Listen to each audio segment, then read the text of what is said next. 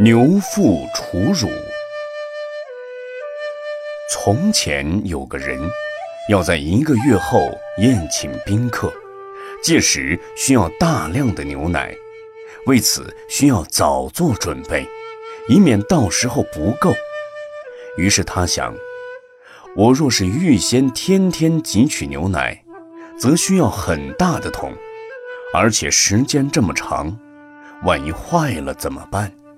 还不如不去挤奶，把它藏在牛腹里，到宴客那天一并取出来，既省事儿，又能吃到新鲜的牛奶。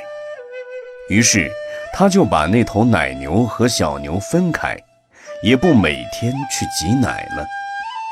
一个月后，大宴宾客的日子到了，宾客们纷纷就座。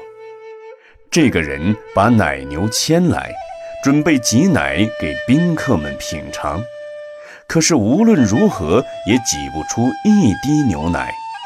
客人们知道事情的前因后果后，纷纷笑他愚蠢。最终，宴会不欢而散。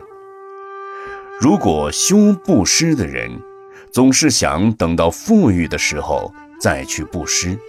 往往财富还没来得及聚集起来，就可能被贪官、水灾、火灾、盗贼等侵害掉了，又或是丢掉了性命，来不及布施。